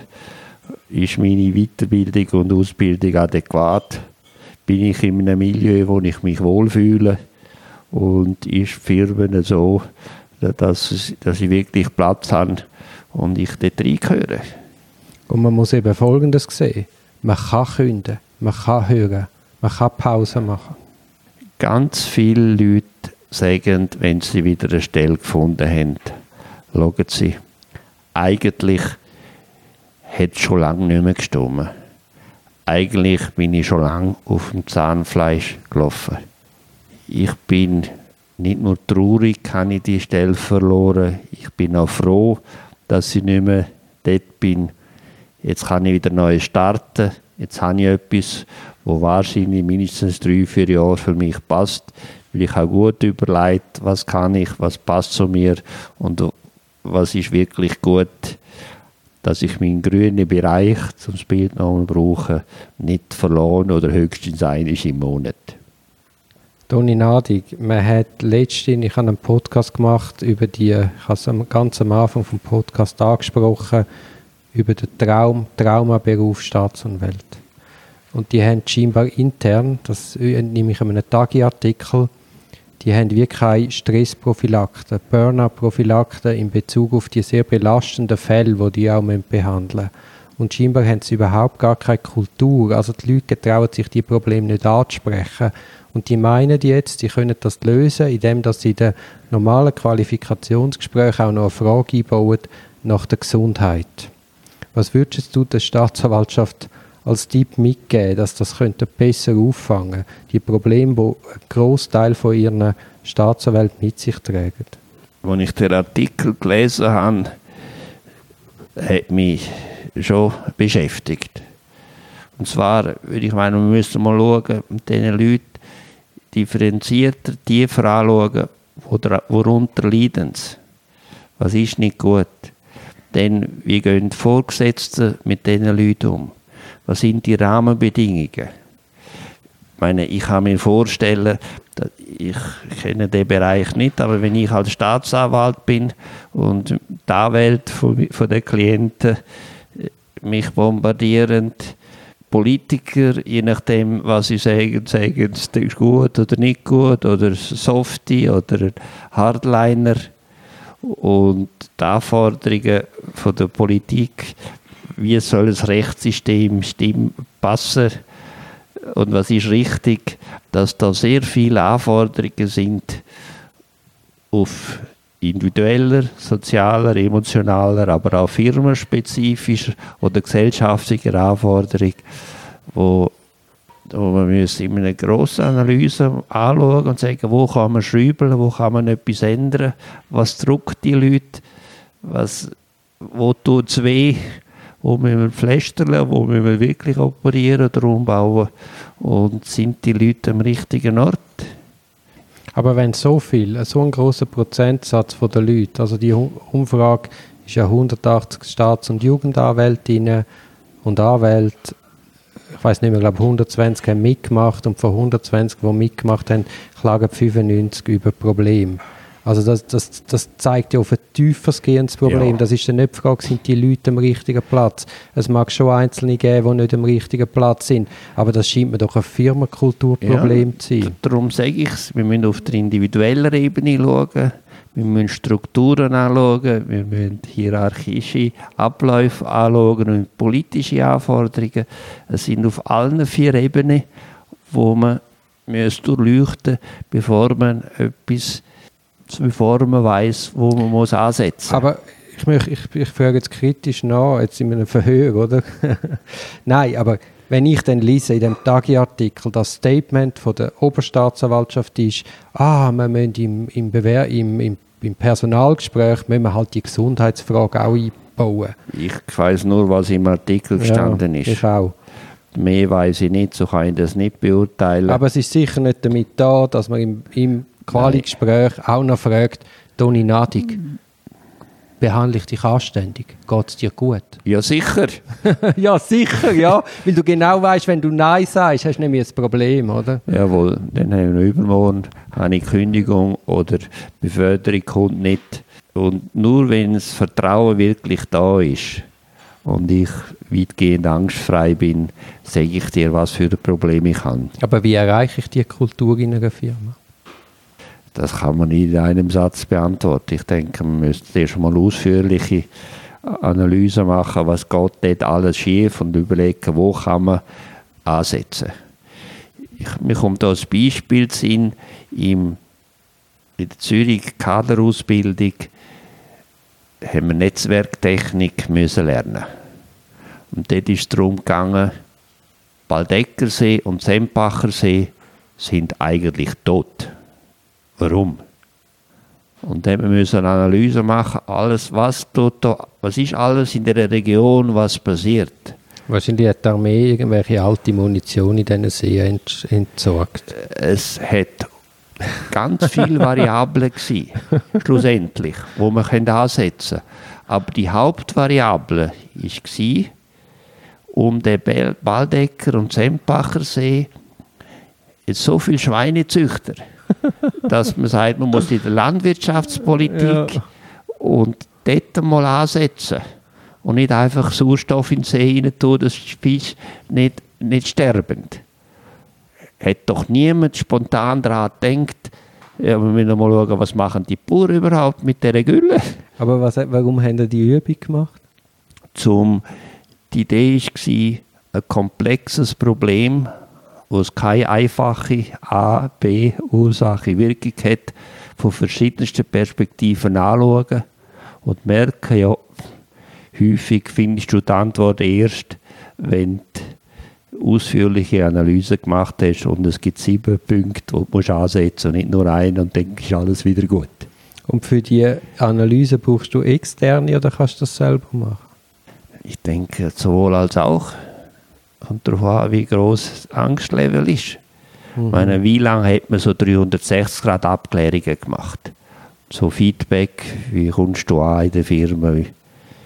Es hat Firmen gegeben, die das konstruktiv eingesetzt haben, wo die Betroffenen wirklich etwas haben können lernen, wie sie wahrgenommen werden, wo sie geschätzt werden, wo sie sich entwickeln müssen. Aber ich habe Firmen, Personalchefs, die gesagt haben, ich bin doch nicht blöd, dass ich da ehrlich antworte, werde ich morgen abgeschossen. Die eine Kultur war es konstruktiv, in der anderen Kultur destruktiv. Es gibt Firmen, die die 360 Grad gebraucht haben, um Leute abzuschiessen. Aber wie bringst denn du eine konstruktive Politik an? Einen konstruktiven Umgang? Das kann man, denke ich, nicht in einem Satz sagen. Ich würde gerne mit Haufen Leuten reden und das Putzli zusammensammeln. Aber geht denn das überhaupt, wenn einmal der Wurm drin ist und du hast ja die Hierarchie, du hast ja die Kaderleute, könnten die das überhaupt, kann man das noch ummodeln in diesen Strukturen und mit den Leuten, die man hat? Vielleicht muss man Strukturen ändern.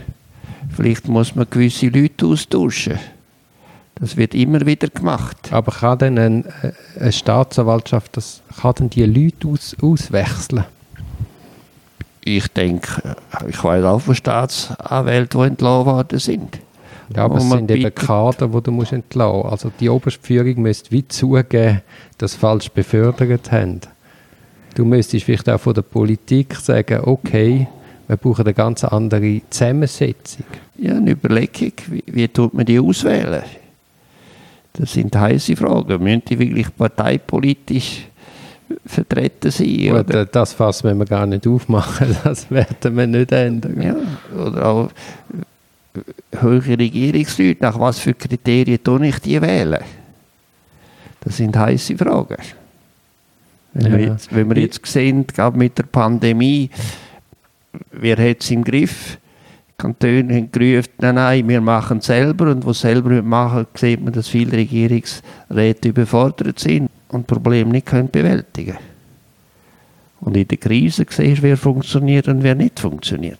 Gut, ich glaube, Krise braucht auch einen anderen Typ als in, sagen wir, in ruhigen Friedenszeiten. Ja.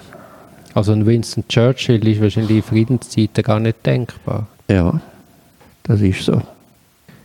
Jetzt noch, vielleicht zum Abschluss kurz noch die diffuse Angst. Ich habe das Gefühl, unsere Gesellschaft ist durchsetzt von so einer diffusen Angst. Weißt du, es ist so nicht greifbar. Ah, die Kriminellen. Ah, Rückfallgefahr. Man ist so wie zu wenig wissenschaftlich fundiert, sondern es, man hängt es immer an Einzelfällen ab, man macht eine riesige Story daraus, zum Beispiel die Hunde. Es beißt mal ein Hund ganz tragisches Kind tot. Sofort führt man ein Mundschutz für Hunde, wie sagt man denn? Ja, Maulkorb. Äh, Maulkorb, ja. Maulkorb für alle Hunde.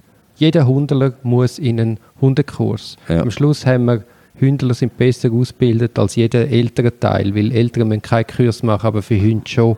Also es, es entstehen dann so Absurditäten und das ist ja immer vor einem Hintergrund, es passiert etwas, man hat eine diffuse Angst und man will in die Aktion, um zu zeigen... Man will das Problem lösen. Man will das Problem lösen, aber ohne, dass man das ein bisschen wirklich tief in der Emotion will man es lösen, ohne die...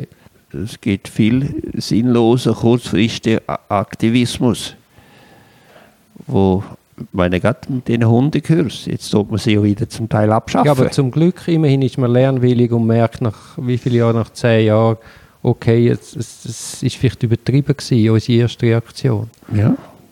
Oder wenn du schaust, mit der Verwahrungsinitiative da ist man, hat man auch wahrscheinlich über das Ziel hinweg geschossen. Aber ganze ähm, Volksgruppen haben da Stimmung gemacht und sich profiliert und dafür gesorgt mit meiner Forderung, dass ich nächstes Mal wieder gewählt werde. Und meine, meine politischen Forderungen von der gewissen Teil der Bevölkerung sagt, das ist gut, den müssen wir haben. Ähm. Jetzt diffuse Ängste gibt es ja nicht nur gesamtpolitisch, sondern ich kann mir vorstellen auch in Einzelfällen. Also ja. gerade wenn du eine Stelle verlierst oder pensioniert wirst, bist du in einer unglaublichen Ausnahmesituation. Ich habe einmal einen ETH-Professor in Beratung bekommen, der war kurz vor der Pensionierung. Gewesen. Völlig durcheinander, völlig verunsichert. Sein Schwager hat ihm gesagt, gang zum Nadig, ich zahle dir fünf Stunden. Und dann habe ich mit dem fünf Stunden geschafft. Und nach der dritten Stunde hat er gesagt, er wird jetzt mal wissen, was ich mit ihm gemacht hätte, weil er hat nicht mehr Angst vor der Pensionierung. Dann gesagt, ja, was haben wir gemacht? Ich habe geschaut, wo haben sie, wo haben sie Angst? Und dann habe ich das Gefühl gehabt, der Mann hat Angst vom Übergang von in Pensionierung.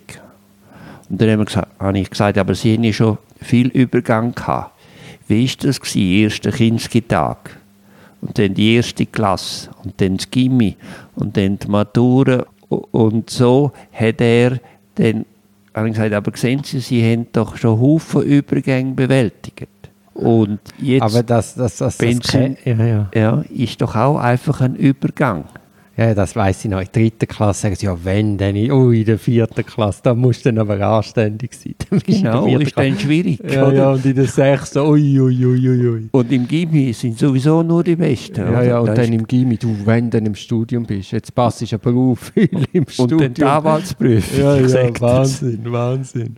Und ich bin aber froh, dass das fertig ist. Ja, ich auch. Und da haben wir mit ihm darüber geredet und dann hat er gesagt, ja, aber eigentlich mit Studenten, die Probleme hatten, hat er auch nichts anderes gemacht, als schauen, wo ist die Angst.